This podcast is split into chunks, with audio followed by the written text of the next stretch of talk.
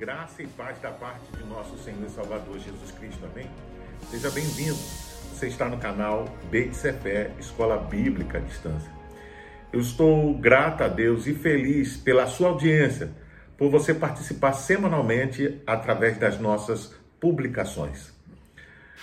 Como dar conta de todos os compromissos atualmente, tais como família, amigos, trabalho, ministério, vida social, sem deixar a obra de Deus de lado? Você já se fez essa pergunta? Como eleger as nossas prioridades de forma que possamos agradar a Deus? É justo que, na falta de tempo, a vida espiritual e o nosso compromisso com a igreja local seja o mais afetado? Como dar conta de tudo que o mundo contemporâneo exige, sem perder a devoção a Deus. Esses questionamentos me fizeram lembrar de um antigo debate que eu escutei na Rádio Melodia no ano de 2013. O programa, naquela época, tinha um tema parecido e elaborou uma enquete que perguntava: na falta de tempo, qual o compromisso que você deixa de lado? Família, trabalho ou igreja? Você sabe qual foi a resposta? Infelizmente, a maioria das pessoas respondeu naquela ocasião a igreja. Essa realidade, eu acredito, não mudou nos dias atuais. Penso que até tenha piorado, ou seja, o número de cristãos que deixam de lado as atividades da igreja aumentaram. Quando analisamos atualmente a falta de compromisso de grande parte dos cristãos em relação à igreja local, eu creio que três aspectos se sobressaem. Primeiro, a relação da sociedade contemporânea com o tempo.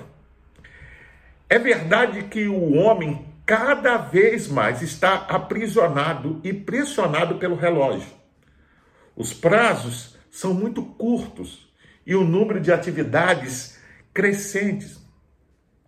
O ritmo social é uma loucura e o fluxo de informações são muito intensos, havendo, podemos assim dizer, um excesso de informação a circular no mundo, acessível a todos pelo advento da internet.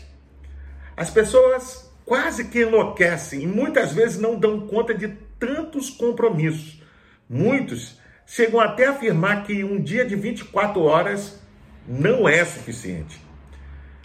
Em segundo lugar, é o surgimento da pandemia do coronavírus. O que pode se observar atualmente e constatar que, por esta razão, muitos cristãos abandonaram a igreja, abandonaram as suas responsabilidades e as projeções não são nada animadoras, pois possivelmente, quando esse pesadelo acabar, e se acabar, porque muitos creem que teremos que aprender a conviver com eles, muitos cristãos não retornarão. Alguns motivos podem ser elencados aqui. Por exemplo, muitas igrejas abandonaram cristãos durante o período da pandemia, no período em que eles mais precisavam. Por questão de comodismo, por causa do culto online que muitas igrejas adotaram durante o período da pandemia. É, ouvi uma história de um colega que foi visitar um membro da sua igreja e, ao perguntar por que ele não retornava às atividades na, na igreja em que ele congregava, porque elas já estavam voltando à sua normalidade, ele respondeu que em casa, assistindo o culto online, era melhor, porque ele tomava banho, não precisava colocar uma roupa melhor, ele assistia o culto, ele jantava logo em seguida e ia dormir, porque no dia seguinte ele ia trabalhar. Porém, essa avaliação que ele fazia totalmente equivocada, porque ele esquecia um dos fatores principais ao frequentar o culto da igreja, é ter comunhão com os irmãos. Um outro aspecto foi a epidemia de medo que tomou conta das pessoas por causa do coronavírus. Um terceiro ponto que eu penso é a causa tem como o esfriamento espiritual. Ele foi profetizado por Jesus no sermão escatológico sobre o fim dos tempos. Você pode observar isso em Mateus 24, verso 12. Algo que pode ser observado bem de perto e que ocorre em todos os lugares e denominações. Vamos ler a Bíblia em Hebreus capítulo 10, versículo 23 ao 25. Apeguemos-nos com firmeza à esperança que professamos, pois aquele que prometeu é fiel. E consideremos-nos uns aos outros para incentivar-nos ao amor e às boas obras. Não deixemos de reunir-nos como igreja, segundo o costume de alguns, mas encorajemos-nos uns aos outros, ainda mais quando vocês veem que se aproxima o dia. Sem dúvida, você já ouviu a expressão ter um compromisso. Ela significa estar ocupado em uma data ou ter um vínculo ou acordo com alguém. Há diversos tipos de compromisso, como por exemplo o compromisso amoroso, o familiar, compromisso com os negócios e também o compromisso religioso. Compromisso, portanto, é uma responsabilidade adquirida em virtude de uma afirmação, que tanto pode ser verbal ou escrita. Veja, feita por nós. Muitos cristãos não se dão conta que, ao aceitar a Jesus Cristo como nosso Senhor e Salvador, assumimos também com Ele um compromisso de dar continuidade à missão de implantar o seu reino. Ser membro de uma igreja local implica tanto em desfrutar de benefícios e privilégios, mas também, por outro lado, de ter responsabilidades e deveres a cumprir. A maioria dos cristãos normalmente gostam de celebrar os benefícios recebidos. Todavia, nenhuma associação, assim como a igreja, consiste apenas de benefícios, mas também de deveres e responsabilidades. Isto mesmo, os deveres também fazem parte de qualquer relacionamento e isso não é diferente quando se trata da vida do cristão em relação à igreja local. Podemos nos lembrar que a igreja, enquanto instituição divina, ela é um organismo, mas ela também é uma organização, através da qual fluem as suas diversas atividades. Desta forma, para que haja o funcionamento pleno e adequado, os cristãos devem se envolver e ter compromisso com ela. Vejamos algumas responsabilidades que os cristãos, membros de uma igreja local, precisam ter e se comprometer. Em sua dinâmica de funcionamento, a igreja local estabeleceu uma programação da qual fazem parte os cultos, estudos bíblicos, reuniões de oração, reuniões administrativas, enfim, várias atividades. Sendo o dever de todos os cristãos frequentá-los assiduamente. Na Bíblia encontramos diversos textos que tratam desse assunto. Por exemplo, Salmo 122, 1 diz: Alegrei-me quando me disseram, vamos à casa do Senhor. Salmos 84, 10. Preferiria estar na porta da casa do meu Deus a habitar nas tendas da impiedade. Somada ao ponto anterior, ou seja, daquelas atividades que mencionei, a igreja de Deus tem ainda atribuições para realizar aqui neste mundo, sendo as principais: primeiro, edificação mútua, proclamação do evangelho, cuidado dos necessitados. Veja, essas são algumas das atividades e parte do grandioso ministério da igreja aqui nesse mundo. Eu sou consciente que a vida contemporânea tem imposto uma dinâmica severa em relação ao trabalho, em relação aos compromissos sociais e acadêmicos que muitas vezes impedem que o cristão participe das atividades da igreja local. Mas o que infelizmente tem se observado nas igrejas é a falta de compromisso por parte do povo de Deus, até mesmo quando essas atividades permitem. Por outro lado, também existem cristãos seletivos que vivem escolhendo qual atividade frequentar. Por exemplo, uns só vão aos cultos de domingo, à noite. Outros só frequentam a escola bíblica. Por incrível que pareça, alguns frequentam somente reuniões administrativas e outros participam de reuniões de orações. Como pastor, dou graças a Deus porque existem cristãos que não perdem os cultos, são assíduos às suas atividades, são, como podemos dizer, discípulos de Ana, profetisa, que apesar da idade não se afastava do templo. Ou seja, eles são exemplos de testemunho e assiduidade. A frequência assídua dos cristãos às reuniões e atividades da igreja local não somente promove o seu crescimento espiritual, veja, mas também glorifica a Deus pelo prestígio que demonstra para com a sua presença. Sabemos que todo e qualquer empreendimento, inclusive a igreja local, precisa de recursos para a sua manutenção. Por isso, é dever de todo cristão contribuir. É de conhecimento que a igreja não recebe subsídios ou recursos do Estado, quer sejam eles federal, estadual ou municipal, para sua manutenção.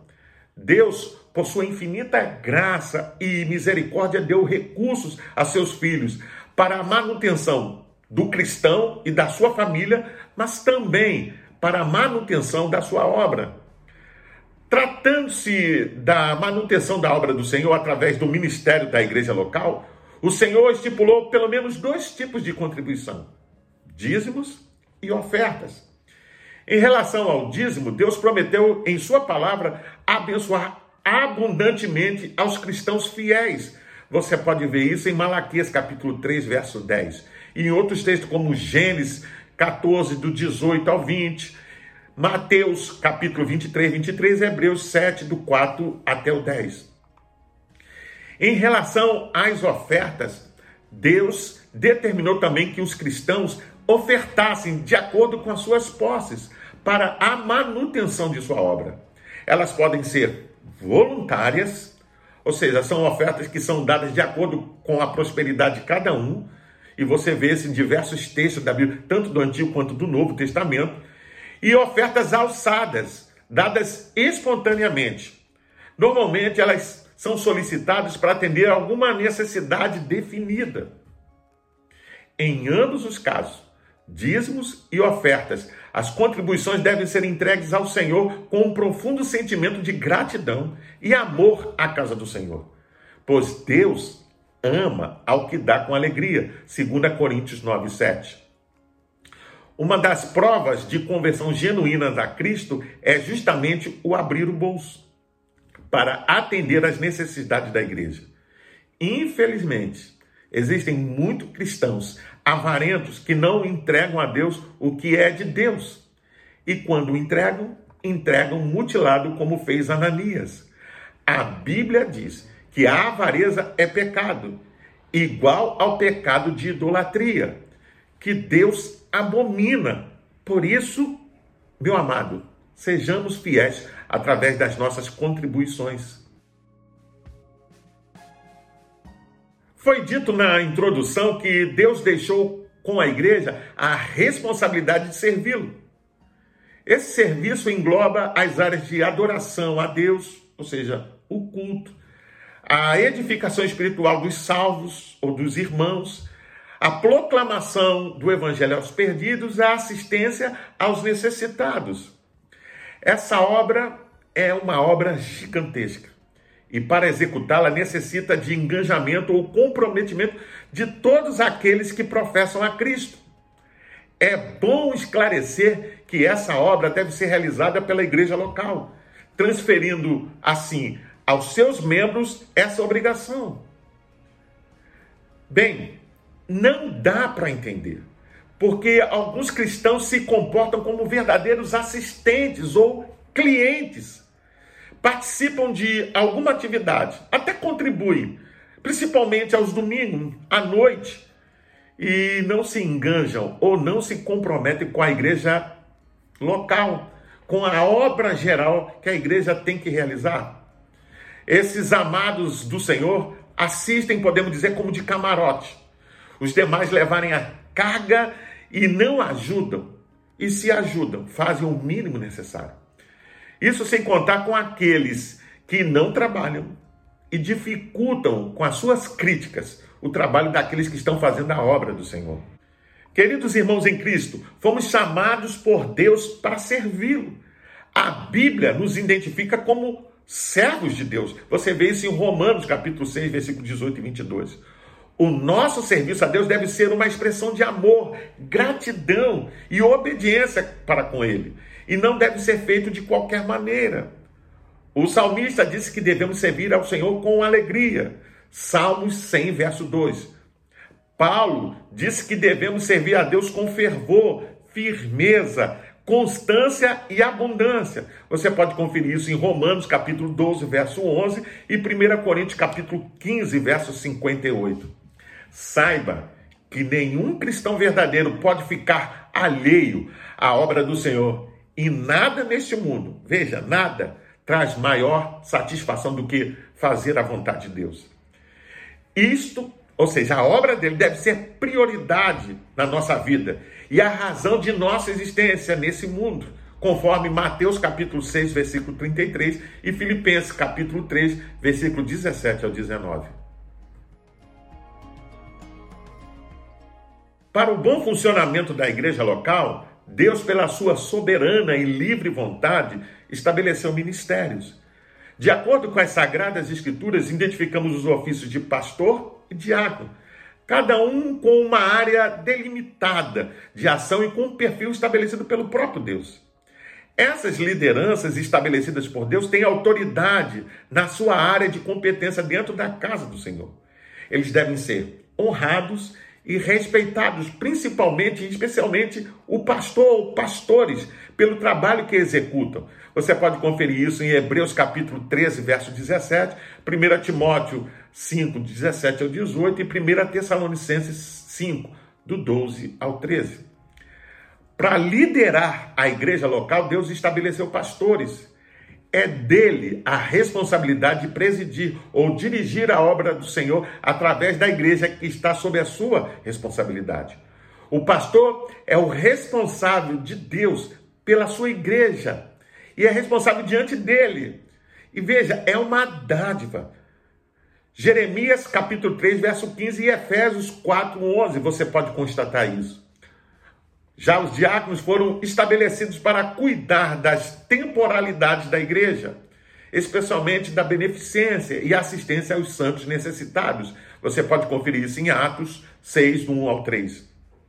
Infelizmente, tem se observado no meio do povo de Deus muitos cristãos que não têm temor de Deus no coração e não respeitam o pastor nem os outros oficiais da igreja, a liderança local falam mal deles e não submetem a sua orientação. Outros a que desprezam e criticam. Eles parecem muito com Alexandre, o latoeiro, que resistiu fortemente ao apóstolo Paulo, ou a Diótrefes, que queria ser o dono da igreja. Estes são falsos cristãos que causaram muitas dificuldades no exercício do ministério. Você pode conferir isso em 2 Timóteo capítulo 4, versículo 14 e 15, em 3 João capítulo 1, verso 9 e 10. Por fim, como cristão, você precisa entender que sendo Cristo Senhor, você tem um compromisso com a igreja, tanto na sua expressão local como universal. Existem outros compromissos do cristão que não foram tratados aqui, envolvendo a igreja. Porém, aqueles que foram aqui mencionados nos trazem uma grande responsabilidade diante de Deus e da igreja a que pertencemos. Somente com a graça de Deus podemos cumprir os nossos compromissos, pois em tudo dependemos dele. Você pode conferir isso em João 15, verso 5. Deus deu a cada um de nós as condições necessárias para que cumpramos as nossas responsabilidades. A oração, o poder do Espírito Santo, a eficácia do sangue de Jesus na nossa vida, os dons e o poder da Sua palavra em nós. Assim sendo, consagre a sua vida ao Senhor e a sua obra. Exercite-se espiritualmente, frequente regularmente os cultos da igreja, seja em tudo fiel ao Senhor e será reconhecido por Deus, pela igreja e pelo povo, em modo geral, como cumpridor dos seus compromissos para a glória de Deus. Eu encerro esta palavra declarando aquilo que você ama, você prioriza. E aquilo que você prioriza é o que você ama. Por isso eu te pergunto: qual tem sido a sua prioridade? Qual é a prioridade na sua vida? Saiba que a volta de Jesus Cristo está muito próxima. Por isso, esteja preparado para esse grande dia, que você seja achado como bom mordomo, fazendo a sua obra. Pois bem, eu sou o pastor Carlos Guerra e você está no canal Betcefé, Escola Bíblica à Distância. Eu quero deixar ainda uma palavra de recomendação a todos aqueles que frequentam o canal, mas ainda não frequentam uma igreja evangélica. Procure uma igreja batista perto da sua casa e faça uma visita. Sem dúvida, você será bem recebido. Caso não haja, procure uma igreja que tenha compromisso com a pregação genuína da palavra de Deus. Para se inscrever é rápido, é fácil. Basta clicar aqui embaixo. Não gostei, faça um comentário sobre a lição. Deixe a sua opinião. Acione também o sininho para receber as futuras notificações. Compartilhe também com seus contatos nas suas redes sociais para que mais e mais pessoas tenham acesso a esta reflexão. Até o próximo encontro. Fique na paz. Deus te abençoe.